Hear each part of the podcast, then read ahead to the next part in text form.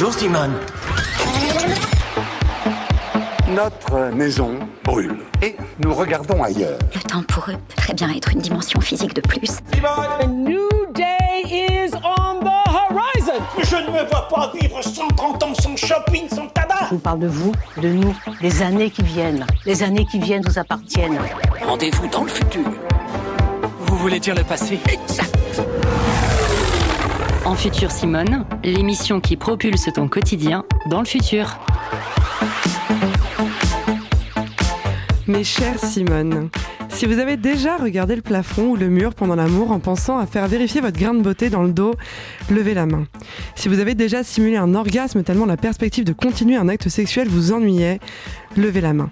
Si vous avez déjà eu la sensation désagréable que votre vie sexuelle ressemblait à un script de porno en plus soft ou en plus chiant, levez la main. Si vous avez déjà eu envie de pénétrer votre partenaire mais qu'on vous a fait comprendre qu'avec un, avec un clitoris ce serait ridicule, levez la main. On commence à être assez nombreux et nombreux de les mains levées. Continue Si vous avez déjà eu mal, très mal pendant un rapport sexuel pour satisfaire votre partenaire, gardez la main bien haute. Si vous avez déjà fait mal à votre partenaire sans son consentement pour assouvir un nouveau fantasme, levez les deux mains. Et si vous pensez que le sexe du futur peut vous apporter des relations sexuelles plus épanouies et plus libres, rabaissez vos mains et augmentez le son de votre radio bien fort car en Futur Simone Spécial Sexe, ça commence maintenant.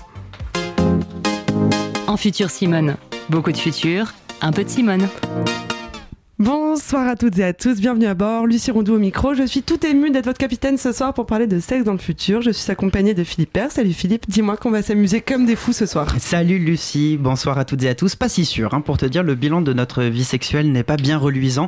Nous faisons moins l'amour, surtout les jeunes, nous consommons énormément de pornographie, 90% de la bande passante internet pour rappel. Les hommes sont confrontés de plus en plus et de plus en plus tôt à des problèmes d'érection et les femmes ayant des vaginites sont en errance médicale. En mots, c'est la loose. Pourquoi fait-on euh, de moins en moins l'amour? Qu'aurait-on à gagner un peu moins de binarité entre les sexes? Pour- Pourquoi dit-on que les femmes ont un trou tandis qu'elles possèdent un tout plutôt que rien? Pourquoi on nous propose du sexe qui fait mal si on dit qu'on s'ennuie? Heureusement, nous recevons pour nous éclairer la journaliste experte des questions sexuelles Maya Mazorette qui publie non pas un mais deux livres sur la question à la rentrée de janvier, le sexe selon Maya et un double ouvrage Sortir du trou, lever la tête dont nous aurons l'occasion de parler en détail tout à l'heure. Également présente ce soir, Nina Schretter nous parlera de sa rencontre avec le docteur Capote et de l'importance de sensibiliser les jeunes tôt au consentement et à ce qui pèse sur nos sexualités. Un animateur en prévention sur la sexualité et les conduites addictives. Ben nous parlera des discours erronés sur la testostérone, hormone du sexe par l'excellence, et Lou de la rédaction nous lira une lettre d'une petite fille du futur qui aurait grandi avec les chroniques de Maya. On n'est pas bien? Si. Paisible? À la fraîche? Décontracté du gland? Et on bandera quand on aura envie de bander Bonsoir Maya Mazorette. Bonsoir. Vous, euh, tu es journaliste, chroniqueuse spécialisée dans les questions de sexualité. Tu écris toutes les semaines pour Le Monde et ponctuellement pour GQ, Ouzbek ou encore Le Temps. Et tu as piloté le podcast Sex and Sound sur Arte Radio. Tu es ce qu'on appelle une sexperte et tu publies en janvier une compilation de ces chroniques, Le sexe selon Maya, et un second livre euh, qui s'appelle, donc un double ouvrage, Sortir du trou et échapper à notre vision étriquée du sexe et quand on retourne, lever la tête et inventer un nouveau répertoire érotique chez Anne Carrière, un essai qui parle de déconstruire nos sexualités. Bienvenue. Merci, merci. Euh, avant de parler du futur, est-ce que je peux parler un tout petit peu du présent Ah, mais bien sûr, c'est prévu. Oui. Dans ton lancement, en fait, tu as parlé de plein de choses qui fonctionnent pas dans la sexualité. Et si je peux récupérer ta feuille, je voudrais donner quelques chiffres Oui, bien euh, sûr. pour que les, les auditeurs et les auditrices sachent un peu de quoi on parle. Alors, euh, simuler un orgasme, euh, 66% des femmes. Euh, sensation désagréable que votre vie sexuelle ressemble à un script de porno. Là récemment en Angleterre, on l'a eu sur 40% des, euh, des femmes de moins de 40 ans. Ah, il y a une étude de- là-dessus? Oui, voilà, c'est Oh pour là ça je profite de ton lancement Ah pour donner quelques chiffres euh, à ceux qui nous écoutent. Euh, les femmes qui pénètrent leur partenaire, euh, alors plutôt avec les doigts qu'avec le clitoris, 22% en France. Euh, avoir mal, euh, donc euh, je crois que c'est 85% des femmes pendant une pénétration anale, 30% des femmes pendant un rapport vaginal. Euh, on n'a pas de chiffres sur le fait que les femmes puissent faire mal à leur partenaire. Euh, et puis bon, sinon, euh, c'est celui que je viens de Ou donner hommes. pour l'inverse. C'était Voilà, oui, exactement. ouais. pour s'adresser euh, un peu à tout le monde. Ouais, ouais, ouais, exactement. Donc ça doit être à peu près, à peu près pareil. Du coup, si on estime que 40% des femmes se plaignent récemment en Angleterre de crachats, de gifles et d'étranglements, alors c'est bien qu'il y a 40% d'hommes qui font ça. Mmh. 40%. Eh ouais. Voilà. Oui, c'est c'est un petit peu des chiffres sur lesquels je retombe à mesure que, que je compile un peu les études. On a en gros euh, un tiers d'hommes et de, femmes qui couchent avec. Alors si on est dans un contexte hétérosexuel, bien sûr, qui ont un gros problème de sexisme, qui n'arrivent pas à comprendre que le, par exemple, que le viol conjugal existe, qui pensent qu'une femme, euh, bah, quand elle dit non, elle pense oui, donc ça c'est 16%, euh, qui pensent qu'il suffirait de s'habiller correctement pour pas se faire violer, ça c'est 37% des Mhm. hommes. Donc on retombe toujours un petit peu sur les mêmes chiffres, avec disons deux tiers d'hommes qui ont un petit peu suivi le mouvement MeToo, qui est déjà avant évidemment, Ouais.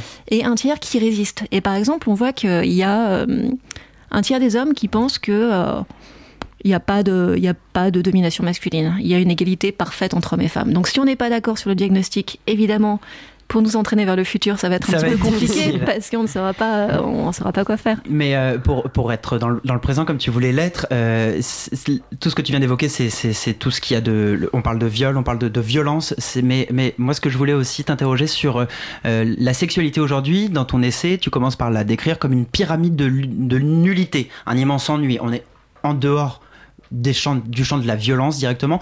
Je voudrais juste savoir déjà, pour bien planter le décor, sur quoi on se base aujourd'hui. C'est les statistiques, c'est les études, c'est les bouquins euh, que, que tu lis qui te permettent d'affirmer ça?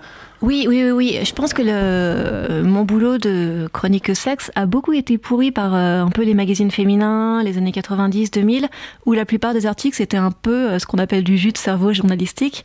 Donc euh, des, des journalistes qui inventent un peu des tendances parce qu'il faut faire vendre du papier. Là maintenant, mais de- déjà depuis les années 70, en France, on a le- l'IFOP, l'INSERM, l'INED, qui font des grosses enquêtes, c'est-à-dire sur plusieurs dizaines de milliers de personnes. Alors ensuite, ça dépend des enquêtes, évidemment. Et euh, si on ajoute à ça ce qui se passe en Angleterre, où ça change pas vraiment, euh, les études allemandes, euh, les études américaines, évidemment, alors je pense que de plus en plus, on arrive à avoir des choses très très précises sur ce que les Français font, et on peut noter que de moins en moins ils mentent. Parce qu'évidemment, c'était ça un peu la grande question, c'est est-ce que les gens vont vraiment répondre aux sondeurs Et si je peux donner une petite anecdote marrante, Vas-y. quand il y avait eu les premiers, euh, les premiers sondages, euh, les gens demandaient aux femmes est-ce que vous masturbez? Et à l'époque, c'était très tabou, donc les femmes disaient ah, non, absolument pas. Donc il y avait très peu de femmes masturbatrices. Et en fait, un petit peu après, ils mettaient dans le questionnaire quand vous vous masturbez, est-ce que vous avez plutôt les jambes écartées, les jambes serrées? Et là, d'un seul coup, on avait euh, les deux tiers de femmes qui se masturbaient. Donc c'est aussi avec des petites choses comme ça qu'on fait progresser les, bah, statistiques, la connaissance dont on a besoin ensuite pour évidemment trouver quels sont les points de friction et comment on les corrige. Hmm. Nina Oui, je me demandais par rapport à ce constat euh, que tu fais aussi dans ton essai, et cet appui sur les statistiques de l'INED, l'IFOP, euh, l'INSERM. C'est un problème franco-français. Là, tu évoquais aussi des statistiques euh, britanniques. Euh, Est-ce qu'on a un, un, C'est un peu un occidental. état de l'art occidental versus le monde? Qu'est-ce qu'on sait Ouais, sur on a. cultures? euh, alors évidemment, il y a des pays qui sont pas du tout comme nous. Par exemple, dès qu'on est sur des statistiques japonaises, euh, chinoises, on n'a pas trop la Chine. euh, mais récemment, je suis tombée sur des statistiques coréennes hallucinantes. Euh, là, c'est pas du tout pareil. Euh, mais on peut estimer que dans les civilisations occidentales, on est à peu près confronté aux mêmes problèmes, euh, qui sont euh, un attachement absolument extraordinaire aux questions de, de genre, est-ce que c'est le masculin, est-ce que c'est le féminin, qui fait quoi. Évidemment, l'arrivée de la pornographie là-dedans, le mouvement MeToo, euh, une relégation euh, des hommes en état de soi-disant misère sexuelle à la prostitution. Donc on voit bien qu'il y a euh, une construction occidentale contemporaine de la sexualité, où avec un couple monogame qui est hérité du 19e siècle, et puis cette espèce d'alternative dans laquelle on est entre soit on fait le missionnaire et on s'ennuie, soit on essaie de pimenter sa vie sexuelle et on fait des choses qui sont euh, douloureuses, humiliantes, culpabilisantes, euh, et c'est pas terrible. Alors, oui, pardon. Non, non, mais c'est la fameuse distinction euh, sexe vanille du côté du blanc, Exactement. sexe et ça me fait plaisir que tu connaisses ce mot, parce qu'il y a plein de personnes qui savent pas euh, ce que c'est que le sexe vanille. Donc si je peux juste refaire Ah bah bien sûr. une petite mise au point, euh, on parle de sexe vanille pour les pratiques légitimes de couple, genre missionnaire du samedi soir, parce qu'on estime que la vanille c'est un parfum très ennuyeux.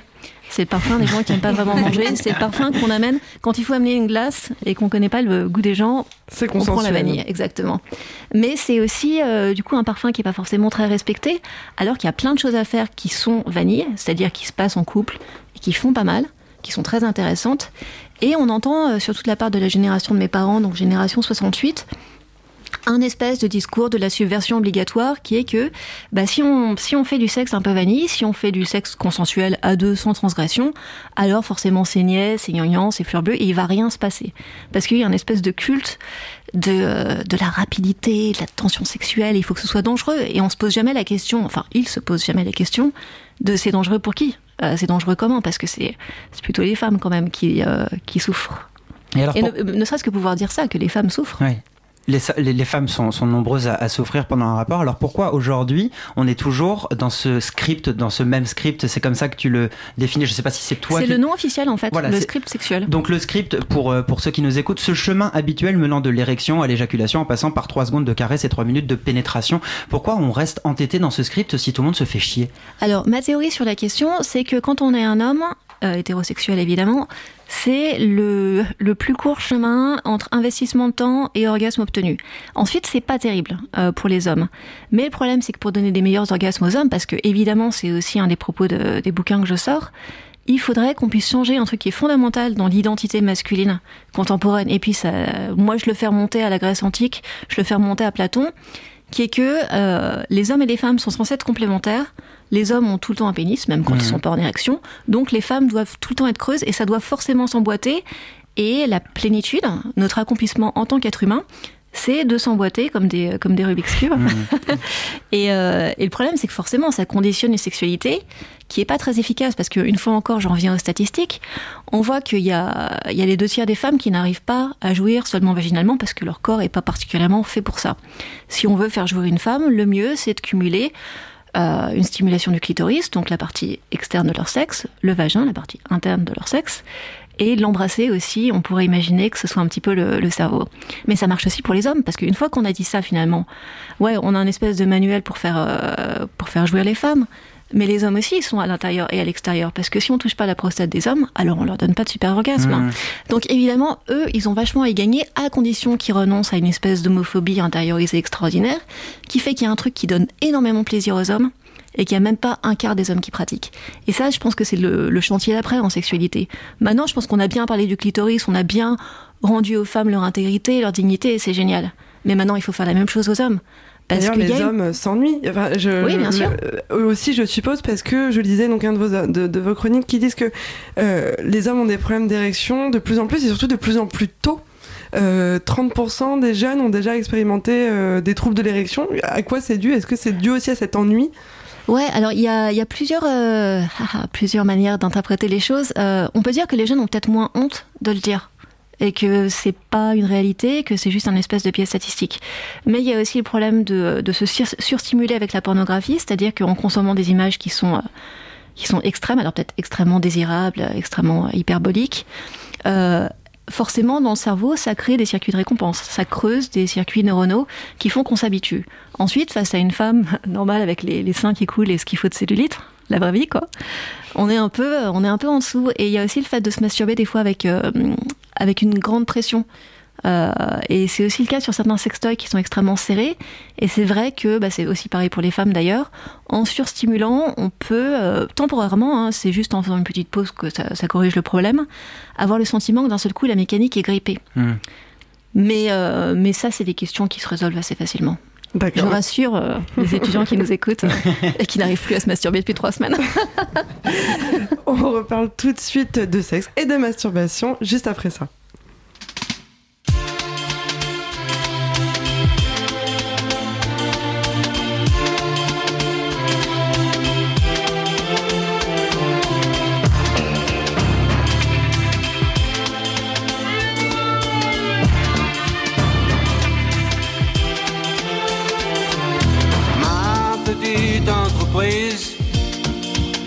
Pas la crise, panouille et l'exil, des trésors satinés, dorés à souhait.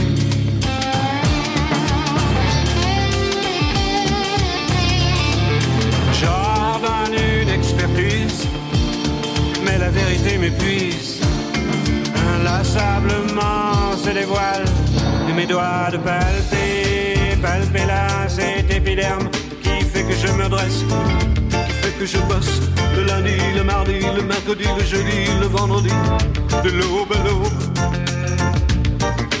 partie de la matinée. Et les vacances, abstinence. Ma petite entreprise, ma locomotive, avance au mépris des sémaphores. Ne tire du néant.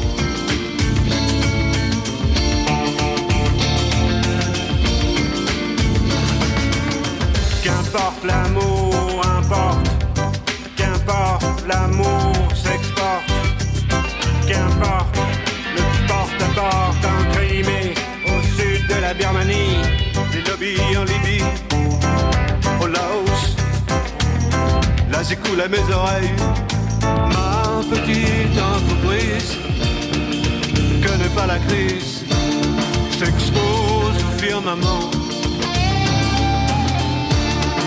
suggère la reprise, embauche de gauche, inlassablement se dévoile, et mes doigts de palper, palper là cet épiderme qui fait que je souque, qui fait que je toque à chaque palier, escalier, c'est bâtiment B. À l'oreille de ce lèvre,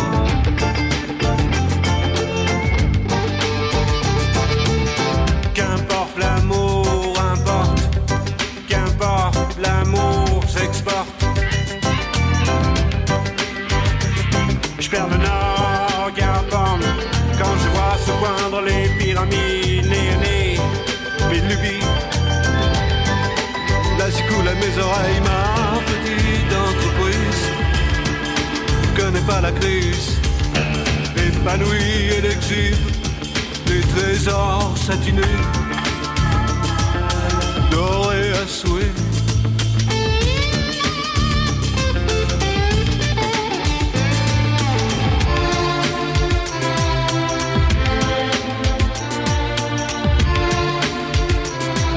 C'était ma petite entreprise d'Alain Bachung, une chanson très lubrique quand on se concentre euh, sur les paroles. Et vous êtes toujours sur Radio Campus Paris.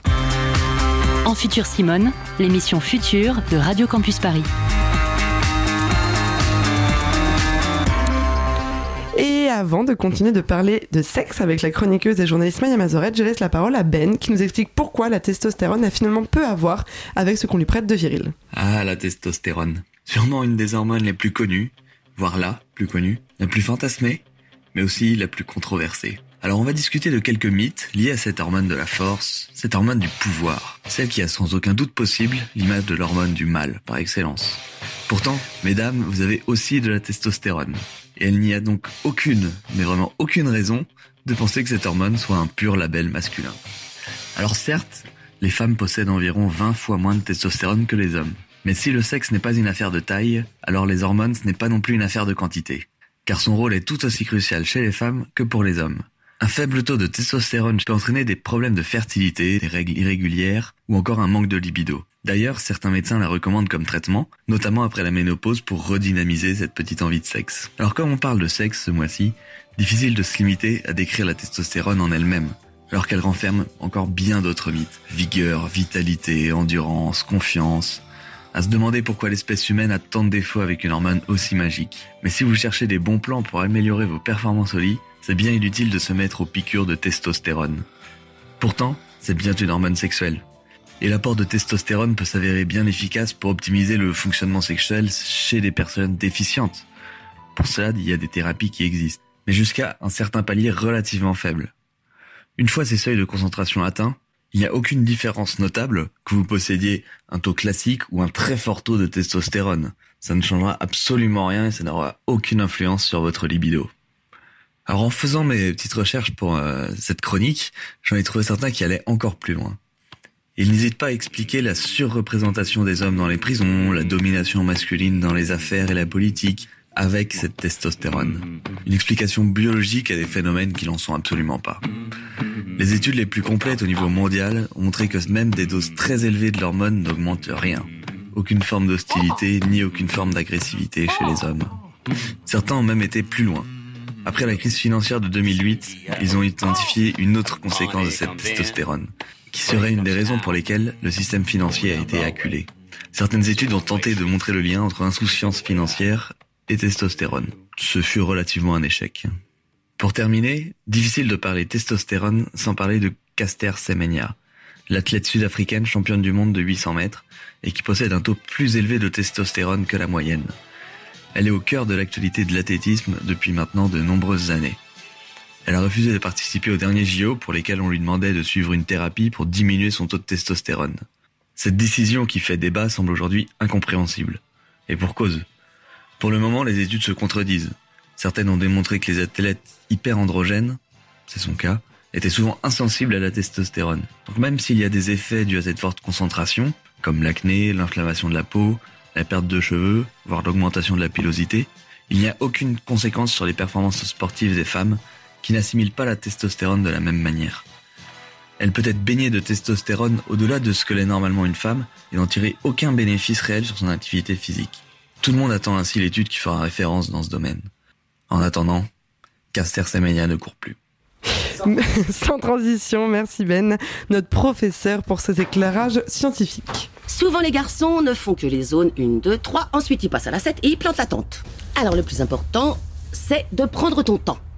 Alors tu peux toutes les toucher, et puis tu peux les mélanger, mais tu dois garder les pieds sur terre. Tu peux commencer doucement avec un petit peu de 1, et puis de 2, de 1, 2, 3, et 3, 5, 4, et 3, 2, 2, et 2, 4, 6, 2, 4, 6, 2, 2, 4, 7, 5, 7, 6, 7 et 7. Oh, 7. Oh, 7, 7, 7. Oui, oh, 7, 7, 7, 7, 7. Oh, oui, 7. Oh, oui, 7. Vous aurez reconnu Monica Geller dans Friends avec la voix française de Marie-Christine Dara. Nous sommes dans En Futur Simone. On continue de parler de sexe dans le futur avec euh, toi, Maya Mazorette. Euh, dans cette deuxième partie de l'interview, on voulait s'intéresser donc à cette fameuse euh, injonction. En tout cas, c'est sortir du trou. Sortir du trou. Quel trou? Alors, trou, moi, c'est un mot que j'ai beaucoup entendu et qu'on emploie encore beaucoup pour désigner le sexe féminin, comme s'il avait, euh, comme s'il n'existait qu'à l'intérieur et comme si c'était un espace vide. Et euh, j'ai eu l'idée du bouquin en fait en, en bossant pour une de mes chroniques et en regardant un petit peu les, les schémas du vagin, des schémas qui sont euh, donnés aux étudiants, aux étudiants en médecine, des schémas anatomiques en fait. Et je me suis aperçue qu'ils dessinaient le vagin ouvert. Comme si actuellement, en discutant avec vous, euh, il y avait des courants d'air de Paris qui passaient, euh, les Vélib et tout. et, et je me suis dit, mais c'est fou. Au début, je me suis dit, c'est une erreur. Et puis j'ai continué à regarder. Alors des, des fois, il est ouvert à l'intérieur et puis il y a une espèce de petit renflement au bout pour le fermer.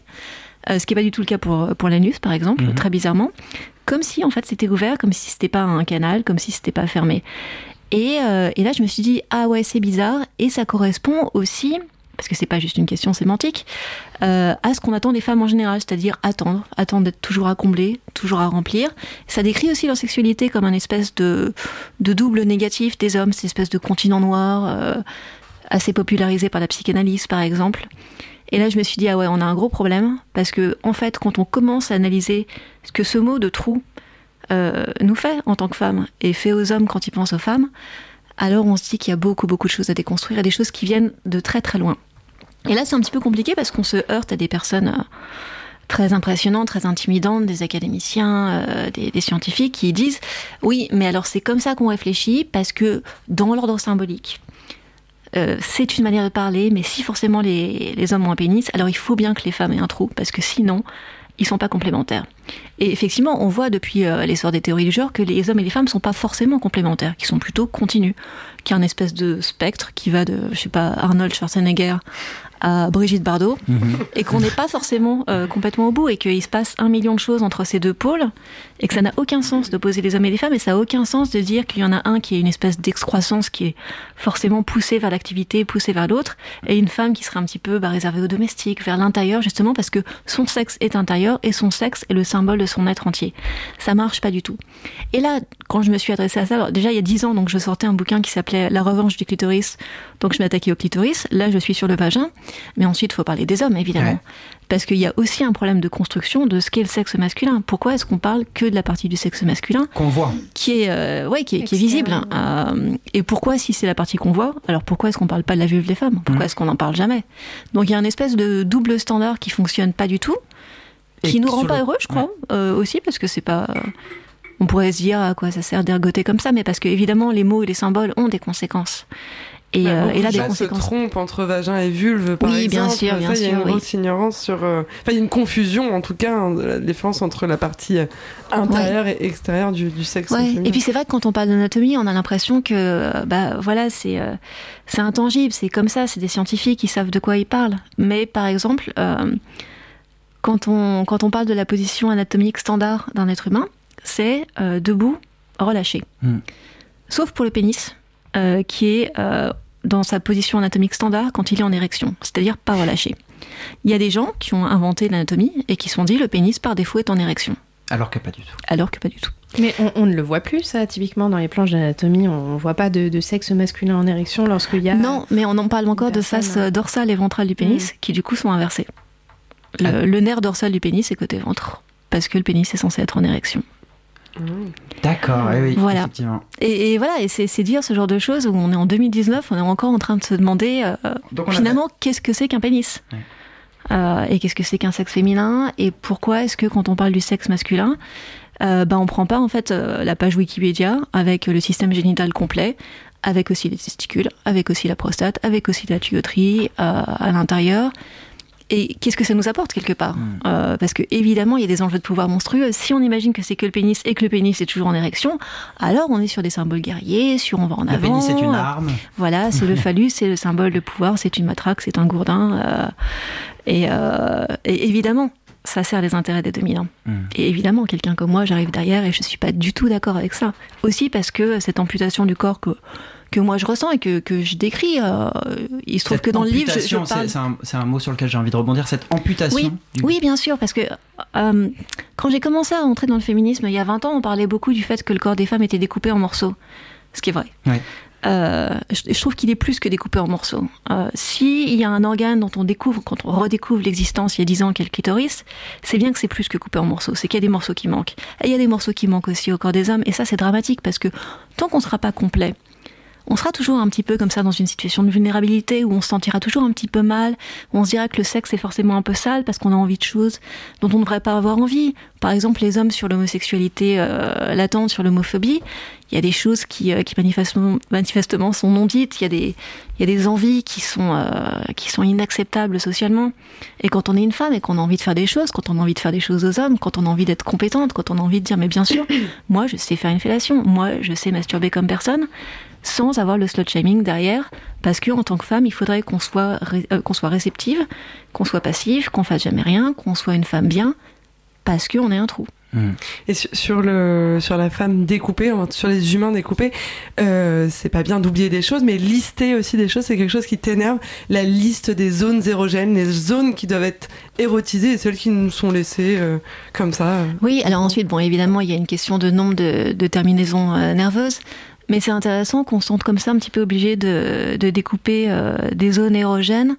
Voilà, sachant qu'elles aussi, évidemment, sont des zones politiques. Et j'en ai fait un article dans Le Monde il y a pas très longtemps, où justement je disais que sur une, une grosse étude qui a été faite, où ils ont listé, je crois, 40 zones érogènes du corps féminin et masculin, chez les hommes, ils n'avaient pas mis l'anus et pas la prostate.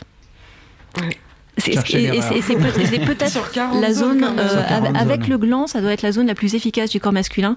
Sur 40, ils ont mis le coude, ils ont mis les omoplates, ils n'ont pas mis l'anus des hommes.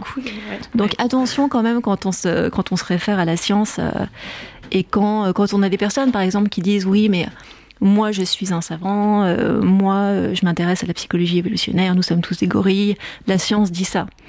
Attention la science quand même. Hmm. Et je suis pas dans un déni du scientifique euh, du tout, hein.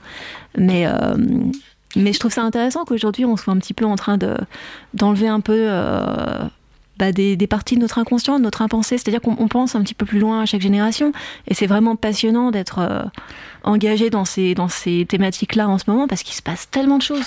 Tous les débats sur la pornographie, la prostitution, le corps, le genre, le polyamour, on a l'impression que ça s'arrête jamais et je me dis, mais c'est vraiment, euh, c'est vraiment génial. On a la chance aujourd'hui, là, de pouvoir rebattre toutes les cartes. Parce que ce qui s'est passé en 2010, c'est qu'on a vraiment tout flanqué par terre. Le sexe qu'on a, le sexe qu'on fait, comment, avec qui, pourquoi, sur quelle représentation.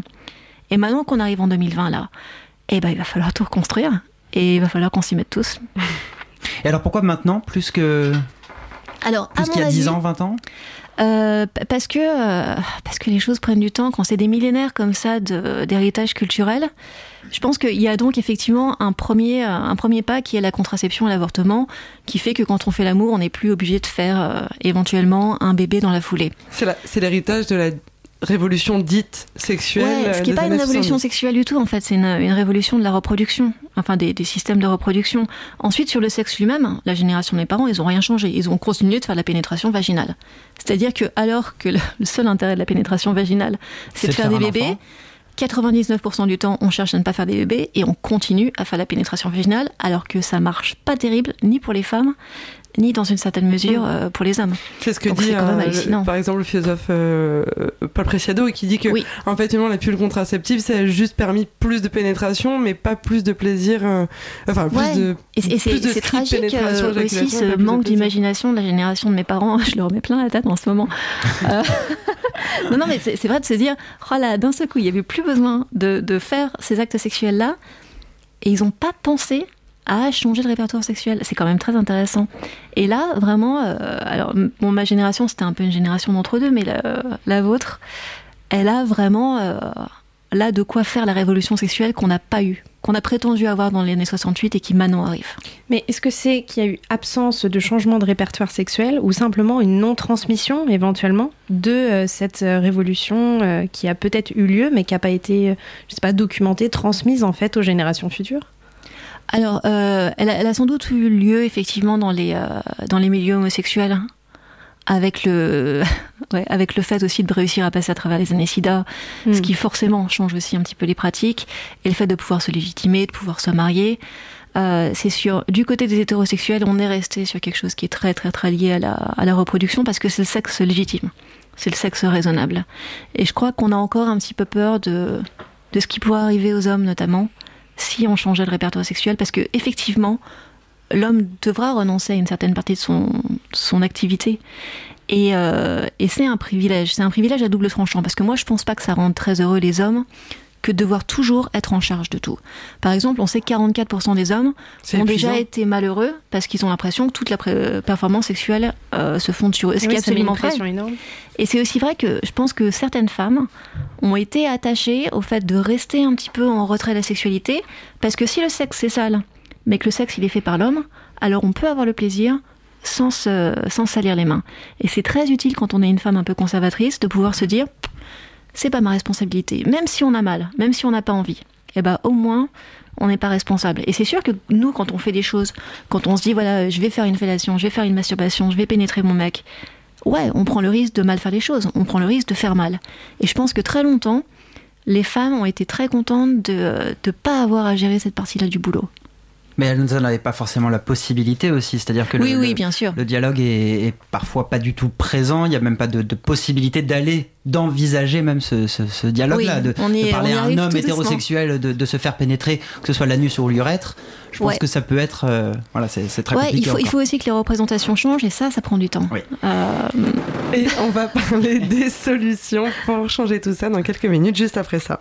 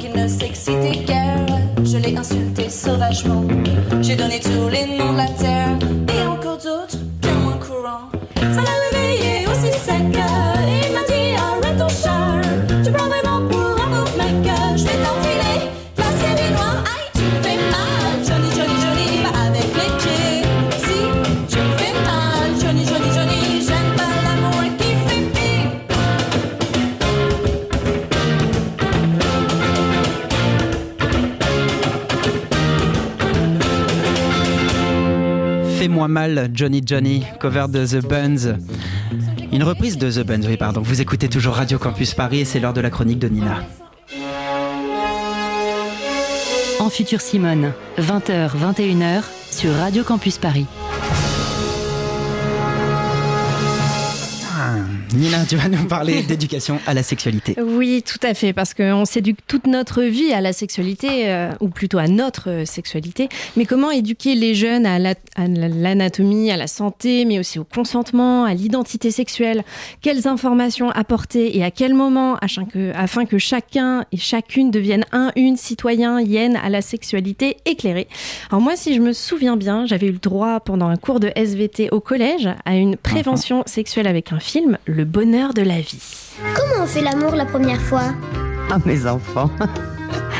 Je sais pas comment expliquer ça. Oh, raconte, grand-mère Alors voilà, reconnaissons que pour l'époque, première diffusion en 1991, la série devait sûrement bousculer quand même certains esprits étriqués, puisque c'était une femme âgée de surcroît qui parlait de sexe à des ados dont l'un est noir.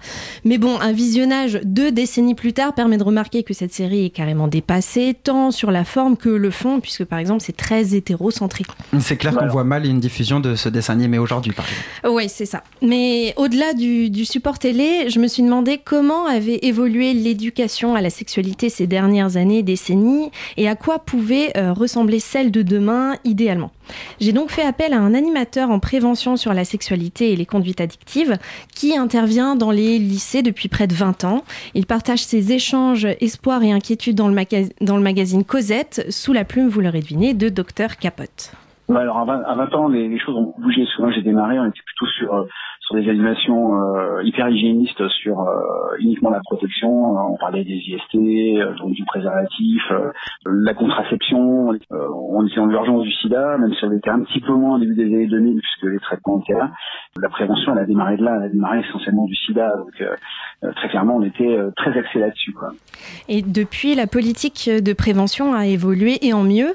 Le message hygiéniste s'est estompé au profit d'une approche plus en phase avec la réalité des rapports sexuels. Bah, on oublie qu'avant l'acte sexuel, il se passe quand même pas mal de choses, la rencontre, la relation à l'autre, euh, euh, les stéréotypes de genre, euh, comment on grandit, comment on se construit dans cette société, euh, en fonction de notre identité, notre expression du genre, notre orientation sexuelle. Donc déjà, passer du temps là-dessus, je pense que c'est important. Et puis, travailler sur les stéréotypes et les vulnérabilités que ça engendre pour le coup. Donc travailler bien évidemment après ça sur le consentement et puis ensuite on peut parler de la prise de risque. Voilà, ça me paraît plus logique dans ce sens-là. Selon le docteur Capote, ce n'est pas tant les interrogations des jeunes qui ont changé que leur environnement. Et sans surprise, avec la révolution à la fin du XXe siècle, Internet. Euh, Dans le superbe documentaire de la journaliste Ovidie, L'éducation sexuelle des enfants d'Internet diffusé sur France Culture, que je vous recommande chaudement, des ados expliquent avoir vu des images à caractère pornographique très jeunes. Une fourchette d'âge, selon vous, pour les premières images? Oh, je dirais Caractère 10 ans. porno? 12 Ouais, bah, on est aux alentours de 9 ans, parfois 7 ans. 7 ans. Ouais, 7 ans, d'où l'intérêt de ne pas faire l'autruche et d'aborder euh, clairement la sexualité assez tôt, déguiser l'esprit critique des enfants slash adolescents afin qu'ils prennent du recul sur les images qu'ils reçoivent euh, volontairement ou non. Alors il y a aussi du positif dans le bilan du docteur euh, Capote euh, que tu évoques euh, d'ailleurs en fait Maya Mazorette euh, dans ton ouvrage.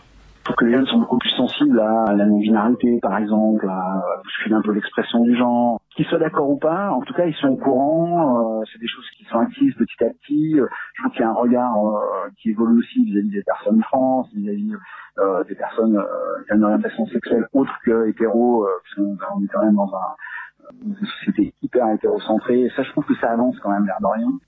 Donc voilà pour le bilan, mais qu'en sera-t-il de la, de la prévention de demain? Euh, Le docteur Capote a déjà plein d'idées. Alors si jamais mesdames euh, Agnès Buzyn et Marlène Schiappa nous écoutent, en voici quelques-unes. Avant tout, organiser régulièrement des sessions par classe plutôt que des sensibilisations épisodiques. Ensuite, euh, pour chacune d'entre elles, euh, parler cash et librement, sans pour autant être vulgaire. Et puisque l'homme a inventé des casques de réalité virtuelle, autant les utiliser pour plonger à l'intérieur du corps, pour améliorer les connaissances des ados de l'anatomie, car il paraît qu'elles font quand même cruellement défaut. Et ces outils connaissant un franc succès sur le marché porno, personnellement, je trouverais ça assez cocasse que leur usage soit détourné à des fins pédagogiques. L'animateur imagine aussi des mises en situation, des jeux de rôle, le tout en laissant la place à l'échange en groupe, au débat contradictoire, toujours sur des cas généraux et non pas personnels, afin de ne pas exposer les personnes elles-mêmes. Donc en voilà un beau programme pour apprendre à se respecter et à respecter les autres, car selon moi, c'est quand même là la base d'une sexualité saine et épanouie.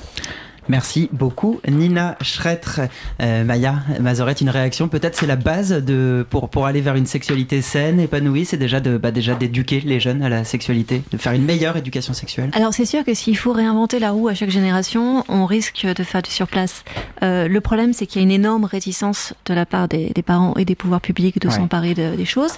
Et aussi, euh, je pense que la raison pour laquelle on n'avance pas, c'est parce qu'on n'a pas de contre-modèle. C'est-à-dire que, alors déjà, il y a des parents qui estiment que bah, à 9, 10, 11 ans, et peut-être même des fois 13 ans, tant qu'en fait l'adolescent ou le préadolescent n'est pas pubère, alors il n'y a pas de problème possible, alors que évidemment qu'avec les smartphones, il y en a énormément. Et il y a aussi le fait de pas savoir quoi leur dire. Et effectivement, ça laisse une espèce d'autoroute incroyable pour la pornographie parce qu'on ne sait pas quelle est la sexualité souhaitable aujourd'hui.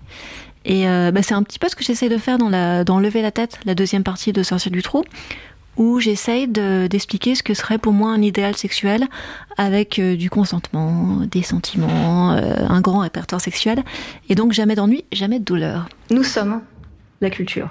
Rien ne nous empêche de créer aujourd'hui, maintenant, à l'entracte, une sexualité enthousiasmante, passionnante. Attendez un instant. Une sexualité enthousiasmante, passionnante, qui ne fasse de mal à personne et qui ne transige jamais en rien sur sa dignité. Rien ne nous empêche de créer les représentations culturelles qui vont servir à prendre le script dont on a hérité, le transformer et en donner un autre aux futures générations qui seront sorties de la pièce. C'est un extrait de ton TEDx qui a été euh, mis en ligne en octobre 2019 et qui a déjà plus d'un demi-million de spectateurs. Bravo. Et donc, bravo. et, euh, et, donc voilà, et dans lequel tu, tu commences à parler de, de voilà, de, de, de, créer cette euh, utopie sexuelle, d'inventer des nouveaux répertoires érotiques comme ça, le premier truc à faire, les premières bases à mettre pour changer de répertoire, qu'est-ce que ce serait? Ah bah on enlève les hommes et les femmes en fait. Euh, c'est vraiment aussi simple que ça. C'est un peu la condition euh, indépassable. C'est si on est euh, si on est attaché à ce qui est censé être le féminin et ce qui est censé être le masculin, alors on continue de faire la pénétration pour toujours. Ensuite, euh, deux yeux, il y a une question de confiance. Je pense qu'on nous a beaucoup vendu le fait de, d'essayer d'accumuler les partenaires sexuels, de faire toujours la même chose avec 10 000 personnes, plutôt que de faire 10 000 trucs différents avec une même personne qui a gagné notre confiance, qui nous connaît.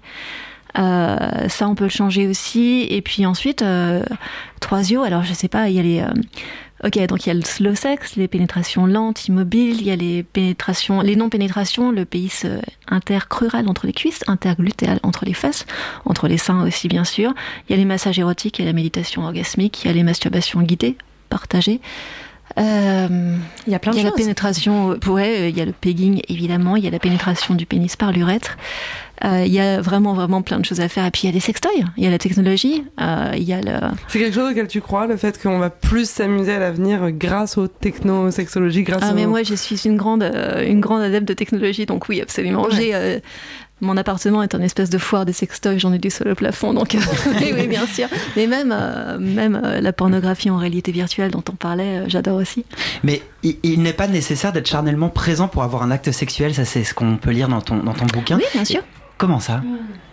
Ah, euh, de, euh, alors déjà, les, euh, quand on parle de sexualité classique et traditionnelle, déjà rien que le fait de se masturber mutuellement, il y a plein de gens qui estiment que c'est pas du sexe.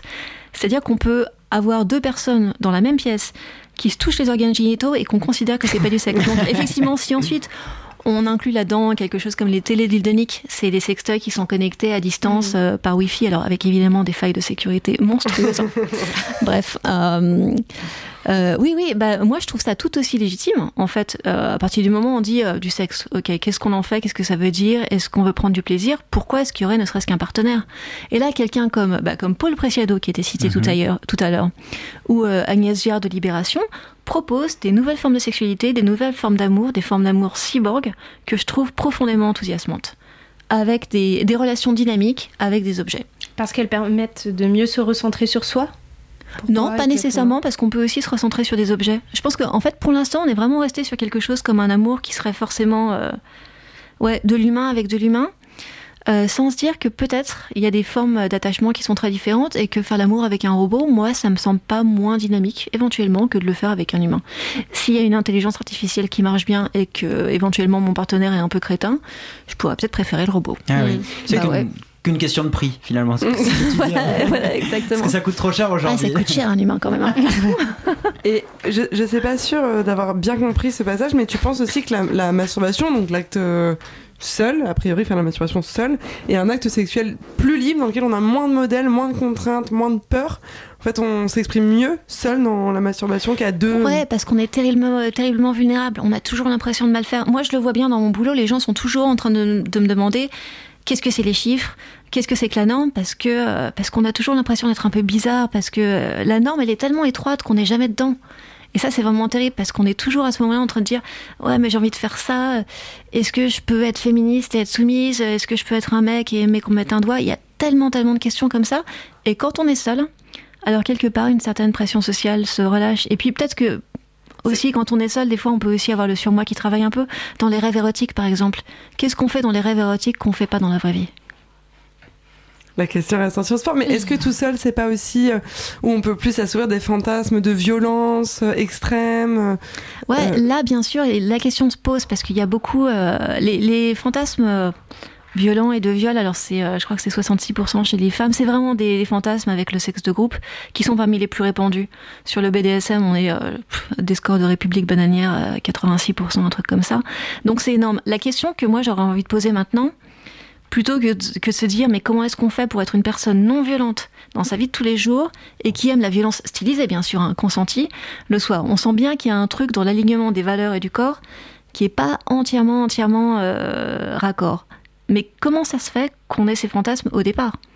Comment est-ce qu'on a été éduqué? Qui nous a tapé dessus pour qu'on trouve ça sympa?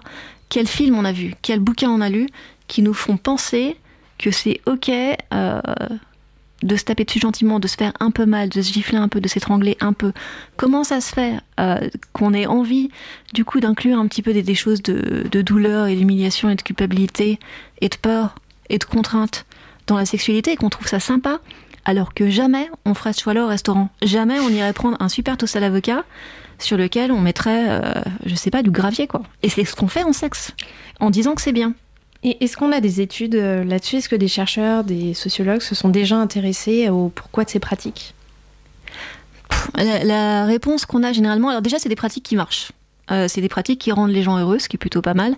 Euh, contrairement à ce qu'on pourrait imaginer quand on veut tenir ces personnes à distance, c'est aussi des pratiques qui, qui sont pratiquées par des personnes qui ont beaucoup d'empathie, qui ont des très bons scores de santé mentale.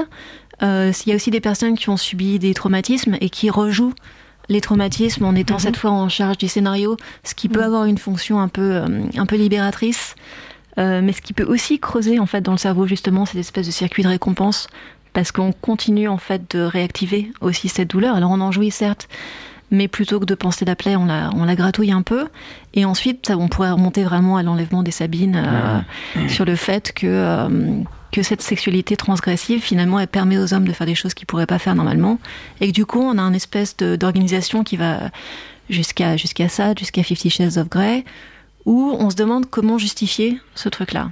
Et du coup, on crée comme ça des représentations autour, on crée des choses qui sont effectivement très séduisantes avec des, des beaux vampires, des millionnaires avec des hélicoptères. Mais pourquoi est-ce qu'on a vraiment besoin de faire ça? Est-ce que euh, est-ce qu'on est obligé d'en passer par là? Moi, je crois plus aujourd'hui. Mais alors on passe par quoi? Eh ben, on passe par la zone blanche. On fait plein de choses, mais on se fait pas mal. Parce que moi, je trouve ça assez enthousiasmant, parce que on a souvent l'impression qu'il y a une espèce de fatalité en sexe, où euh, bah, c'est comme ça. En fait, c'est même un petit peu la psychanalyse qui dit ça. Tout rapport sexuel, c'est héros, c'est thanatos. Tout rapport sexuel, c'est un peu une volonté d'anéantissement de l'autre, de destruction de l'autre. Tout sexe et violence. On parle de petites morts pour l'orgasme. Voilà, de petites morts. Euh, et ça, c'est des, des théories qui sont très à la mode chez les 68 arts. Mon Dieu, mais qu'est-ce qu'ils prennent ce soir et, et que, et que moi, personnellement, j'ai envie de, de déconstruire. Je dis pas que j'ai raison, mais en tout cas, cette sexualité-là, ultra vanille, au moins qu'on la rejette pas avant d'avoir essayé. Ouais. Mais je je veux juste me concentrer sur les hommes parce que moi, quand, quand je te demande comment. On, Parce qu'il y a un homme fait- autour de la table Non, non, et qu'il faut qu'on que- parle de lui. Eh ben bravo. Non, moi, ce qui m'intéresse, c'est les hommes hétérosexuels. Comment les convaincre de se faire pénétrer Moi, il y a un passage qui m'a beaucoup fait rire dans ton, dans ton bouquin. Il y a urgence à baiser les mecs hétéros bien pensants, calés sanglés dans leur catégorie. Maintenant, là, au troisième millénaire, il faut qu'ils arrêtent de parler de sexe s'ils sont non pratiquants. Leur avis sera absolument le bienvenu quand ils auront perdu leur virginité. Si on n'a jamais reçu de sexualité, on est vierge. Ce point n'est pas négociable. Absolument. Je trouve ça génial, mais comment on peut euh, réussir à faire rentrer dans la tête de ces mecs qui sont quand même bien calés sanglés, comme tu l'écris Comment on arrive Ça va prendre combien de temps en fait? En fait, c'est ça la question. Ça va prendre combien de temps pour, pour arriver Que à, ça, à ça va faire prendre euh, 12 ans, 4 mois et euh, 14 jours. Qu'est-ce que tu veux que je te dise non, non, euh, non, mais en fait, en fait, je te, je réponds comme ça avec une de- blague, mais c'est en train de changer Il y a déjà que- une évolution quand est-ce même. que- Oui, voilà, il y a déjà, y a statistiques le montrent que, les hommes se font de plus en plus pénétrer, ils l'acceptent. C'est Ils, ils le font pas parce que euh, parce que c'est pas compatible avec la virilité en ce moment. Être un homme, c'est ne pas être une femme, ne pas Voilà. être un homo, donc ne pas être pénétré. Ensuite, ça c'est des choses qui commencent à être un petit peu déconstruites par les plus jeunes, la génération Z. Deuxio, comment est-ce qu'on fait pour qu'ils en aient envie? Parce qu'il y a des hommes qui disent j'en ai envie, mais quand même il y a un blocage, je ne peux pas. C'est le cas de, Martin Page qui a écrit Au-delà de la pénétration, euh, qui va ressortir là en janvier, euh, et qui est un très chouette livre. Euh, il faut que ça fasse partie de l'imaginaire érotique. À mon avis, les gens comme moi, en fait, on touche, allez, 10-15% de la population. Les gens qui lisent la presse, les gens qui lisent les bouquins, c'est quand même pas la majorité. Ces combats-là, ils se gagnent par la fiction. Ils se gagnent sur Netflix et sur HBO. Moi, ce qui m'intéresse aujourd'hui, c'est d'écrire des livres qui sont lus par les scénaristes, qui vont faire les séries télé, qui vont influencer les jeunes, pour que ça leur semble naturel de fantasmer sur des femmes fortes et de se dire que le beau, héros peut complètement se faire pénétrer euh, par un god ou par un os mec, et que ça reste un héros. Et ça a déjà changé, excuse-moi, je, on va être très en retard. Euh, par exemple, un, un jeu vidéo comme euh, Assassin's Creed Ouais. Odyssey. Dans le dernier, on peut jouer un homme ou une femme, c'est le même, enfin, c'est un frère et une sœur. Et les histoires d'amour sont les mêmes pour les deux. Donc moi, j'ai choisi de jouer le héros mâle et j'ai choisi qu'il ait des relations sexuelles avec des hommes. Et c'est un bourrin avec une épée, fondamentalement. Mais aujourd'hui, le bourrin 2019, eh ben, il peut se faire sodomiser et être quand même le héros. Et là, on voit bien que les choses changent. Et on voit bien que du coup, dans 12 ans, 14 mois et euh, Ouais. 4 semaines, Je euh, là. on aura gagné. Exactement. mais mais c'est vrai, on est en train de gagner ce combat-là. C'est juste qu'il faut continuer. Il faut continuer à créer les œuvres d'art, les peintures, les films, les jeux vidéo qui font qu'on aura eu nos premières masturbations en rêvant à ce genre de choses. Et là, on aura gagné. Super. Merci beaucoup. Et on va continuer de parler de choses optimistes. Lou, bienvenue. Je crois Salut. que ta chronique nous réserve de l'explicite, du sexy. Bah ouais, parce que passé, présent, futur, je suis une femme qui aime le cul. C'est vrai qu'on te connaît comme une femme libérée, sensuelle, tout à fait au point pour euh, clôturer l'émission. Je n'ai pas toujours été d'ailleurs cette copine capable de témoigner sur sa sexualité. J'ai souffert d'un contexte psycho-culturel fermé sur la question de la sexualité. Une femme est destinée à rencontrer ou bien un futur époux, évidemment manipulateur et infidèle qui demande sacrifice, ou bien un violeur. Pas vraiment l'ambiance pour parler cul, trou, sensualité, tout ça, tout ça. Et à cette époque-là, euh, lire les chroniques de Maya m'aurait certainement fait plus de bien que les vieilles daubes des magazines d'adolescentes. Je manquais de repères et j'aurais bien aimé pouvoir écrire un vrai courrier du cul. On t'ouvre le micro ce soir, Lou, pour nous lire ton courrier du cul. Un courrier futuriste parce que tu nous emmènes en 2129. Chère Maya Mazorette, parce que oui, en 2129, les chroniqueuses sexuelles s'appellent toutes Maya Mazorette. Chère Maya donc, Je croyais que j'étais encore vivante. on a, on a mis l'esprit dans un robot, voilà. Je ressens, je ne ressens habituellement pas le besoin de fréquenter la peau nue de mes semblables. J'ai régulièrement des orgasmes par stimulation neurologique grâce à mon robot électrostimulant. Les décharges me donnent beaucoup d'énergie. Pourtant, au contact de cette nouvelle rencontre, j'ai eu l'impression d'avoir une barre chaude dans ma culotte. Je me suis demandé si j'en avais vraiment envie, si j'avais envie de partager avec lui cette excitation qui me rendait si forte. Quand il est venu chez moi, c'est lui qui, à son tour, m'a demandé si la relation me convenait, si j'avais des attentes à lui exprimer. J'avais encore mes collants quand il a commencé à me caresser, ma chair était serrée et très vite j'ai joui. Il a proposé que nous nous déshabillions. Il y a eu un moment où j'ai ri, quand j'ai retiré ma culotte. Il m'a demandé Tu ris? Est-ce que quelque chose t'a mis mal à l'aise? Je lui ai dit en lui montrant mes poils Non, rien. Il y a une centaine d'années, j'ai lu qu'on ne devait pas avoir de poils, alors j'y pense et je ris.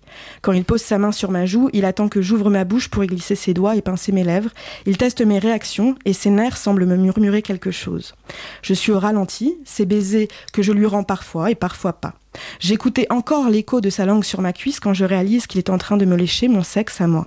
Cette tension que je sentais depuis des jours s'allège, il y fait de la place sur mes lèvres, sur la bordure de mon vagin, sur la peau entre mes poils, en dessous et au-dessus de mon clito. Il y met de l'espace entre mes cuisses et mon périnée s'étire comme un chat qui se réveille au rythme de ma respiration. Il y met les doigts, il vérifie le goût de la texture, l'odeur, je m'allonge dans ses doigts. Elle jouit plus fort, elle jouit dans un autre corps. Mon sexe est sensible et j'ai peur d'avoir froid. J'envisage un instant d'arrêter là, et il comprend, se dégageant.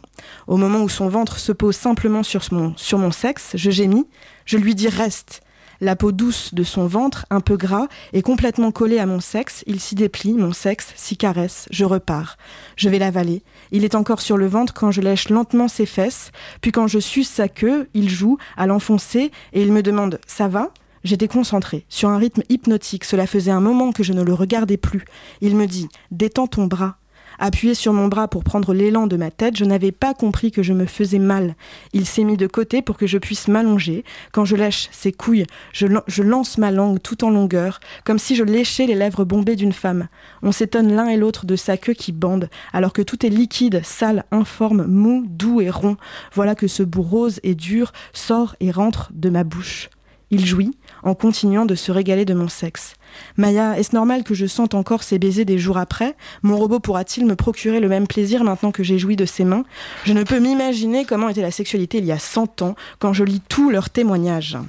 Merci Lou, un courrier du cœur que l'on souhaite à toutes d'écrire un jour dans un futur très proche. On est toujours euh, dans le studio avec Maya Mazorette et euh, on te propose un petit jeu euh, c'est des questions naïves et tu dois donner des réponses courtes sur ce, que tu, ce qui te semble pardon, le plus probable.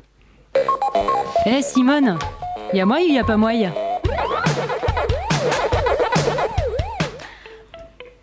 Philippe, pardon. Alors, Maya, il y a moi ou y a pas moi qu'un jour la pénétration de l'urètre devienne un standard?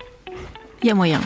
Il y a moyen, ok. Il y a moyen, il n'y a pas moyen que la pénétration ne soit plus, la pénétration vaginale ne soit plus un standard? Après-demain.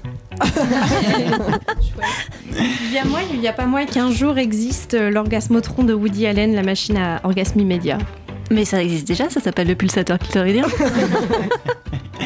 Il y a moi, il n'y a pas moi que les, qu'on, éduque les, les, enfants à la sexualité dès le primaire Oui, euh, si on leur parle d'abord de l'anatomie de leur corps et en suivant les questions que eux ils posent. Il y a moi, Comment il y a est-ce pas qu'on fait les bébés Il y a moyen, il n'y a pas moyen d'atteindre un jour l'égalité dans le plaisir sexuel. Là, on est en train de refermer tout doucement ce qui s'appelle le fossé aux orgasmes, donc à mon avis, aller dans euh, 20 ans. Dans 20 ans.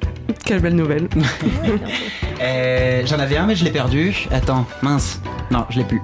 Il y a moi ou il n'y a pas moi qu'on redessine euh, prochainement tous les magazines, euh, tous les bouquins d'anatomie, euh, de médecine par exemple. Oui, là, je pense que oui. Vraiment, euh, il y a une telle pression des féministes en ce moment que ça aussi, on est en train de le gagner. Il y a moi ou il n'y a pas moi que tu laisses tomber la plume pour faire que du coach. Ah, euh, c'est marrant parce que régulièrement, en fait, les gens me demandent de faire du coaching euh, euh, et j'ai peur, en fait, de me laisser embrayer dans les histoires des gens, alors que quand j'écris des livres, j'ai vraiment la chance de pouvoir parler des choses globales et pas être justement sur le particulier. Donc non. Non. Ou alors, faut me payer très cher. Le message Entendu. est passé. En tout cas, merci beaucoup Maya Mazarette d'avoir été avec nous tout au long de cette émission. Merci à Philippe Père, Nina Schretter, Benjamin Robert, Robert et Elodie Hervier. Et merci à Léa Méro à la réalisation. Merci à vous, toutes nos Simones, de nous avoir écoutés. On se retrouve le vendredi 24 janvier à 20h pour parler de comment nous irons aux toilettes dans le futur. Oui, tous les sujets sont bons à prendre. Allez, salut les Simones.